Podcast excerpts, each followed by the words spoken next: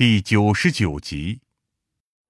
我见到疯子的时候，已经是傍晚将近七点多。从省城郊区匆忙赶到这里，他满脸几乎都写满了“风尘仆仆”四个大字。就算如此，当见到我的时候，他的表情也比我想象中的更加复杂。所以，你瞒着我，带人到了这里。疯子凝重的看着我，为什么不事先通知我一声？我叹了口气，唉，确实是我不好，但我也不想因为我的一时兴起而耽误你们的工作。对我来说，到这里只是一场赌博而已。然而，你赌对了。疯子也叹了口气，嗯，至少在这一点上，我们输给了你，也输给了林霄。说完，疯子开始进一步部署警力，开始包围这附近的山区，并且通知了茶林市当地警方，让他们倾力配合，尽可能在今晚了结此案。而在这夜间，这些焦黑的山峦更显狰狞，再加上那些本地警方点起的火把，仿佛山火再度笼罩在这片被遗忘的土地之上。让我没想到的是，不久之后，林霄也赶到了这里。手上还缠绕着厚重的绷带，但是他坚持一定要见证到最后。于是，在晚间九点整，将近两百多名警力开始了至今为止规模最大的围捕行动。我们甚至还调来了三台侦察直升机，盘旋在夜幕之下，发出阵阵噪音。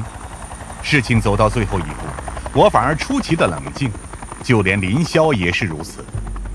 你知道吗？我之前一直都在想，等我真的到了最后要面对老师，该怎么办？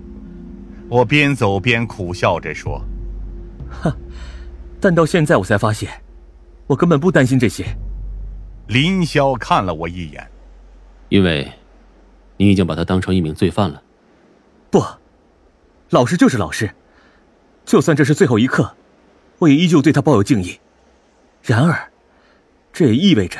他必须对自己的所作所为付出代价。对我们而言，真正危险的存在实际上是陆博云。比起陈静教授而言，他更具攻击性。而且根据至今为止的判断，那个在山坡上狙击我们的家伙，很可能就是他。而这样就意味着他现在已经是受伤状态，绝不可能一路坚持到最后。很快。我们便发现了一些来不及掩饰的血迹，尤其是有了警犬的加持，我们迅速就辨别出了大概的方向，开始缩小包围网，直到一声枪响，拉开了这场最后狩猎的大幕。发现目标！对讲机中的声音大声喊着：“在九点钟方向，正在往森林深处逃窜。”各位单位注意，目标可能带有致命性武器，务必以保证自身安全为前提。如果迫不得已，允许直接击毙目标。疯子放下对讲机，转而才凝重地看向了我们。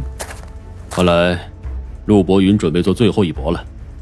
林霄直到此时依旧保持着相当的冷静。事情到了这种地步，他也许会不惜一切代价吸引我们的注意力，将全部精力放在掩护陈静教授逃走上面。那样的话，我们就分头行动。疯子很是果断。让一部分警力追踪陆博云，另一部分警力继续缩小包围网，绝对不能让陈静逃出这座山。我们也就加快了脚下的进度。尽管在夜幕下走在这种粗糙的山上本身就是一种折磨，加上四周几乎都是一片焦黑，导致我们一不小心便会踩进某个深坑当中。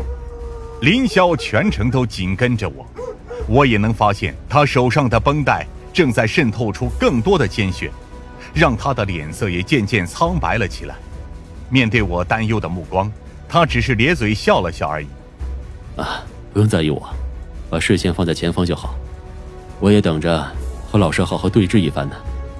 接着又是几声枪响从前方传来，分不清是陆博云发出来的，还是我们自己人开的枪。但很快，我们前面就已经出现了一片密林。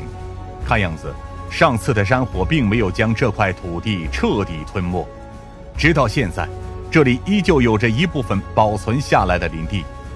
当心，森林地形对那家伙有利？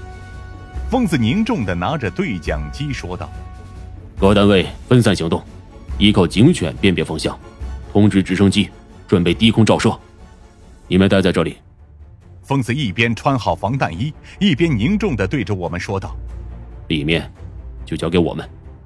等等，我们好不容易才走到这一步的。”不等我说话，林霄便抢先说道：“结果现在，你竟然要剥夺我们见证到最后的权利吗？